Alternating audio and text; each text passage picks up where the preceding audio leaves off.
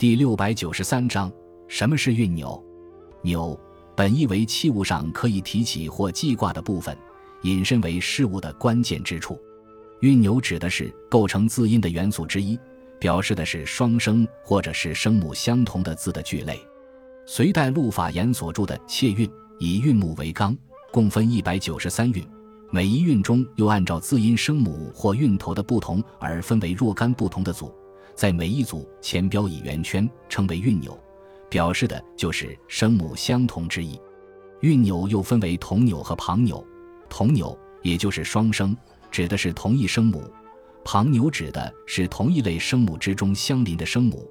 例如牙音组间隙群疑中的间母与息母，其关系就称为旁钮，它们所形成的双声关系称为旁钮双声。齐梁间、沈约等诗人提出的写作诗歌应避免的八病之中有两条，就是正扭和旁扭。